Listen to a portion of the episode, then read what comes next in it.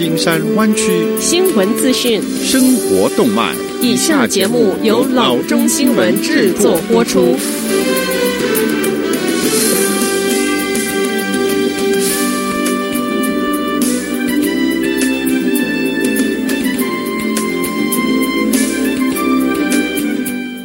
各位听众，大家好，欢迎来到老中广播电台的节目，我是君君。我们首先来关注今天的旧金山湾区地方消息。根据上周日清晨发布的一份声明，来自 San Francisco、San Jose 和 Los Angeles 的警员工会公布了一项改革的议程，承诺在队伍中发现种族主义警员，并将这些人从执法行业中根除。San Jose Police Officers Association、San Francisco Police Officers Association 和 Los Angeles Police Protective League 在 Washington Post、Los Angeles Times 和 San Francisco Cisco Chronicle、San Jose Mercury News 刊登整版广告，宣布这个努力。在这三个工会的全国性改革计划出台之前，五月二十五日，Minneapolis 警员杀害黑人男子。以及最近执法部门造成的其他死亡事件，引发了遍及全国的抗议活动。根据这个改革计划，首先针对因严重不当行为被解雇的前警员，建立全国性的资料库，防止其他机构雇佣这些警员。然后确定全国性使用武力的标准，其中重视对生命的尊敬，群众情绪平息，事变可能需。需要更多培训和指导的警员，对警员进行持续和频繁的危机干预，以及开辟一个透明和公开的使用武力分析网站，使公众能够监测使用武力的时间和方式。三个工会还发表声明。承认存在种族主义的警员，并承诺找到和清除这些警员。我们工会致力于不断提升美国警务，声明写道：“我们认为，我们每一个警察局在加强问责制、透明度和采取减少使用武力次数和严重程度的政策方面已经取得重大进展。然而，我们可以做得更多。我们认为这一项议程应该在全国范围内通行。”作为提升警务和社区成果的重要一步。下则消息。当局说，上周日的下午，在示威者封锁海湾大桥上八十号洲际公路西行所有的车道之后，数十人被捕。下午的四点三十分左右，当局第一次接到出现一个由约五十辆车组成的车队的报案。当局说，车队放慢速度，封锁了 Treasure Island 西侧海湾大桥上层的桥面。晚间的六点三十分左右，车道开始重新开放。警局。说他们在实施抓捕。当局后来称，共有二十九人被捕，五辆车被拖走，三辆自行车被没收。被捕的人说，他们被指控非法集会。CHP 警官表示，可能会增加其他的指控。在示威过程中，有人从车中走出来，用亮黄色的粉笔在街道上画上 #BLM，BLM。组织者说，他们举行这一次高调的抗议活动，旨在延续对他们事业的关注。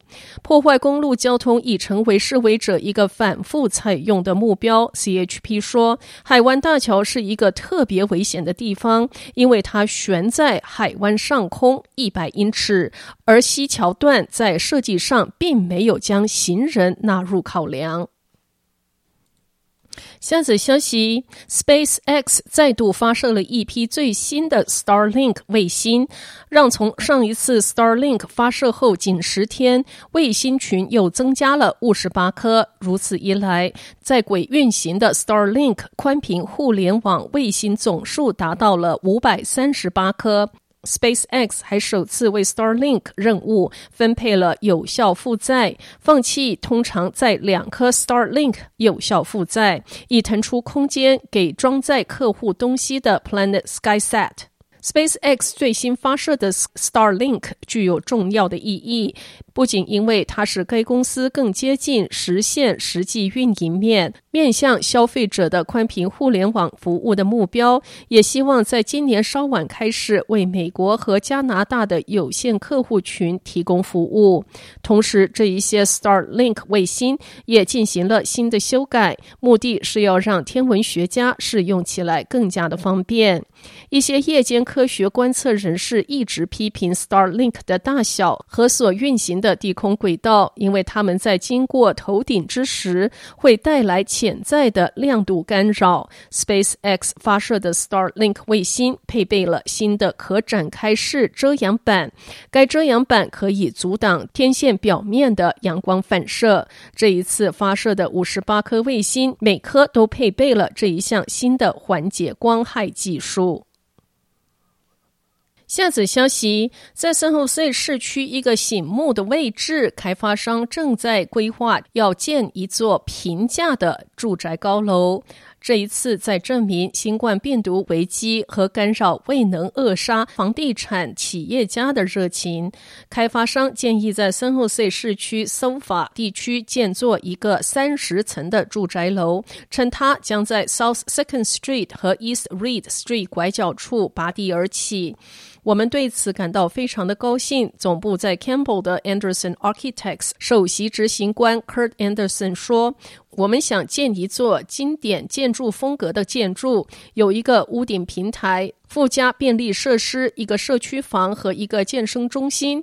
这一家建筑商已经为住宅楼初步方案提供了概念，这些概念目前正在圣荷西市政厅流转。这个开发案将包括三百五十四套的住房，它将有助于加快经济适用房出现在圣荷西市区的速度。Anderson 说。它将是百分之一百可负担性住房。房地产开发公司 Roy Beef 向城市规划师提交了专案建议书。开发商通常使用初步建议书评估城市工作人员和城市市政府对潜在专案的早期看法。目前位于六百零五号 South Second Street 的专案选址是一块堆有建筑材料的空地。开发商还希望这个专案实现节能化。根据在市政厅备案的初步建议书，这座建筑在设计上达到近零能耗。专案附近有繁忙的轻轨和交通路线，距二八零号洲际公路近半个街区。